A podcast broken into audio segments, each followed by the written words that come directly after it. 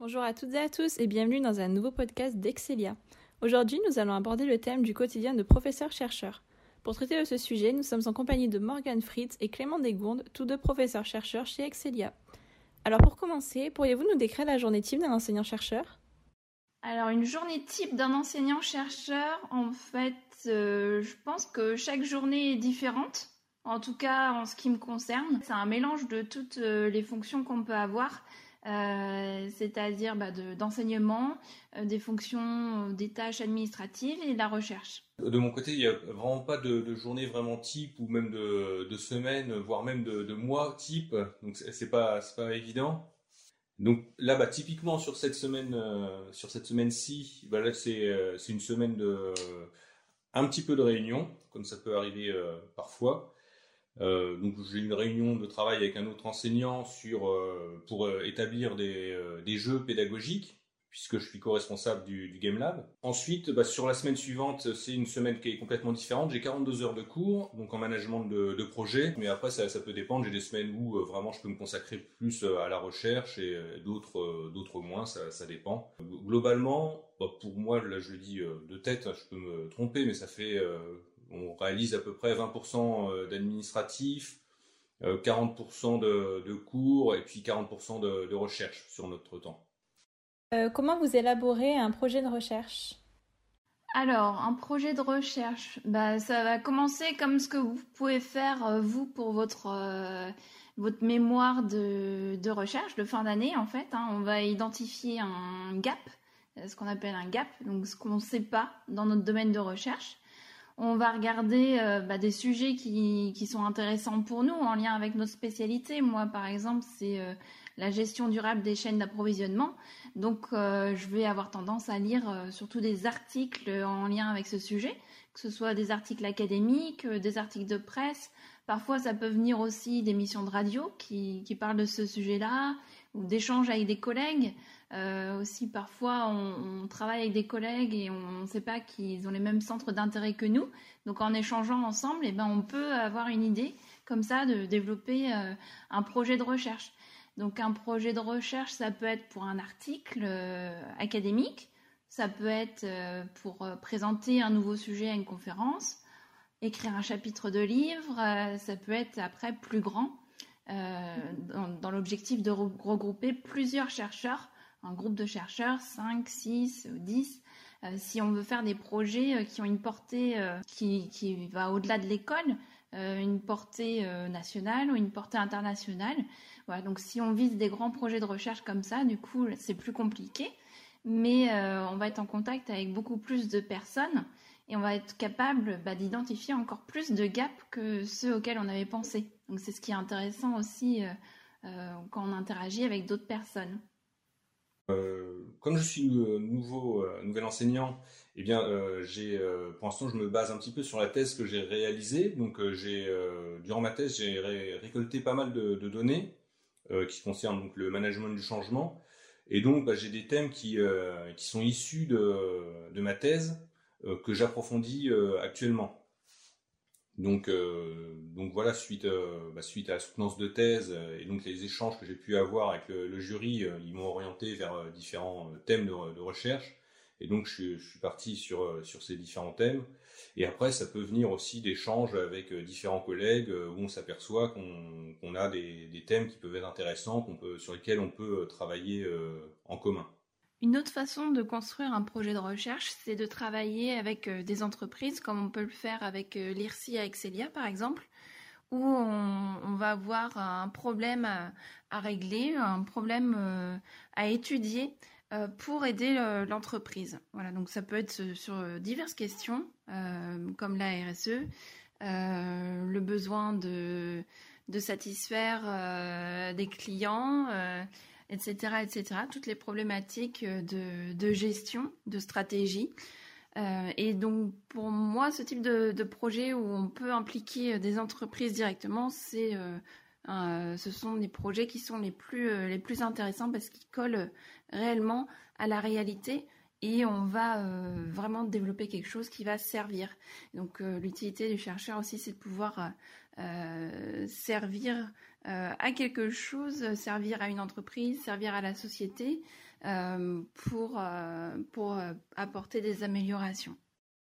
Quels bénéfices tirez-vous de vos recherches au niveau personnel? À chaque fois que, que, que, je travaille sur un sujet, même s'il est un petit peu différent ou, très différent ou semblable à ce que j'ai l'habitude de faire, j'apprends toujours quelque chose de nouveau. Donc déjà, ça c'est c'est quelque chose qui est motivant parce qu'on n'est jamais dans une routine en fait, on voit jamais les mêmes choses et c'est ce qui m'a éloigné notamment de d'un travail en entreprise. Hein. J'avais fait un, master en école de commerce euh, j'avais fait des stages euh, en entreprise et je, je sentais, je me sentais pas tout à fait à l'aise, notamment euh, vis-à-vis de des, tâches qui peuvent être répétitives. C'était quelque chose qui me qui me rebutait pas mal et j'ai trouvé ma voie dans la recherche du coup.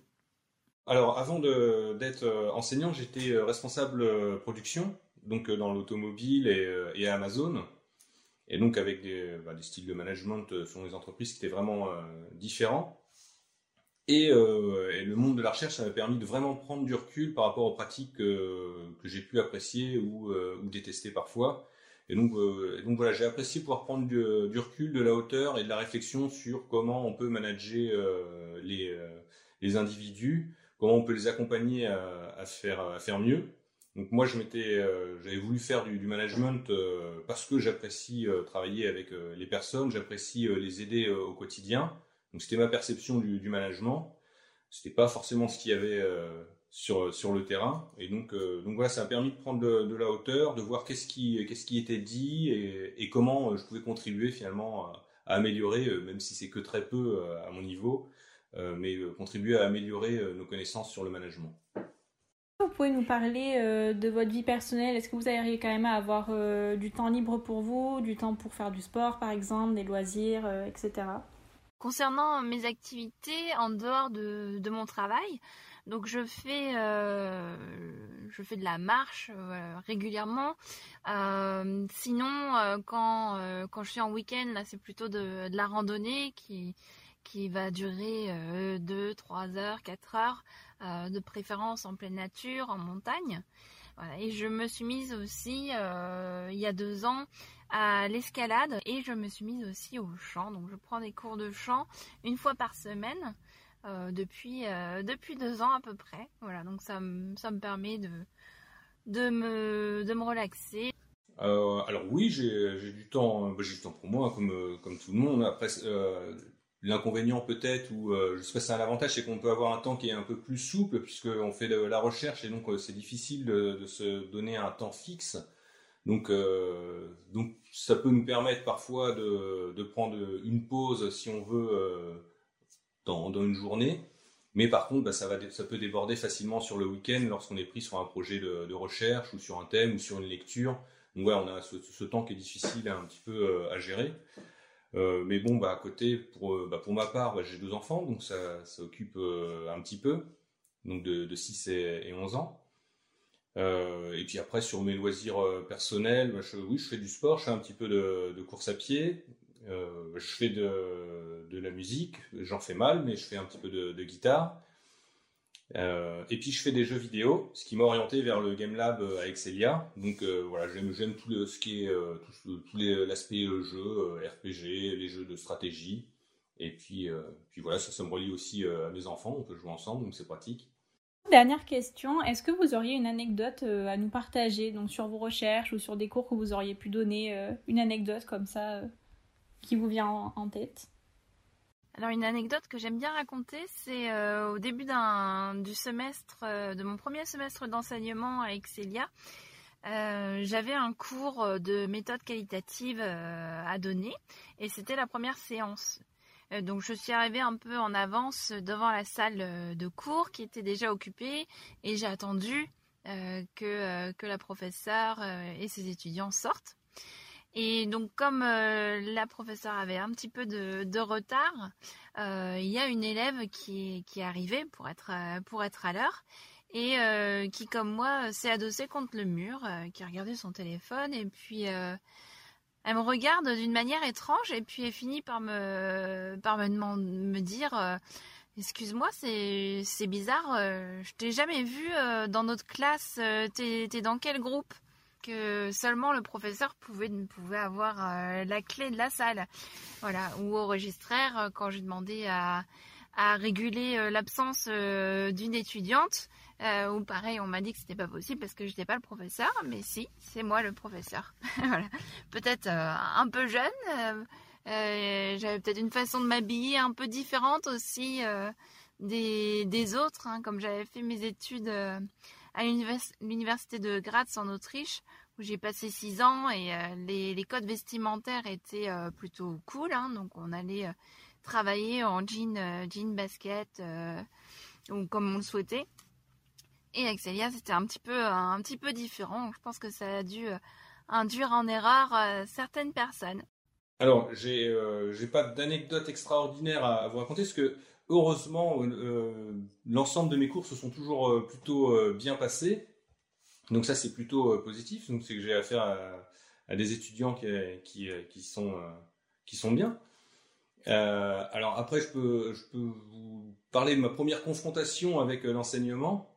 Euh, puisque j'ai été, euh, été jeté dans le bain assez euh, rapidement. Donc, après avoir été responsable production pour pouvoir enseigner et puis faire de l'enseignement et de la recherche, donc j'ai fait un master recherche pendant une année. Et suite à cette année, j'ai fait le doctorat. Et dès la première année de doctorat, j'ai eu des missions d'enseignement et qui ont commencé dès le mois de septembre, donc dès mon premier mois de, doctorat. Et, euh, et euh, notamment, j'avais 24 euh, heures de cours magistral à réaliser en gestion de, de production. Donc, pour, pour me préparer, donc j'ai travaillé pendant mes vacances pendant un mois. Et pendant ce mois, j'ai réussi à préparer à peu près 10 heures de, cours. Donc, ça peut paraître beaucoup de préparation pour peu de cours, mais bon, si vous prenez par rapport à bah, vos soutenances de, mémoire, quand je sais pas, c'est 15-20 minutes, ce que vous pouvez avoir, eh bien, euh, ça, demande beaucoup de préparation.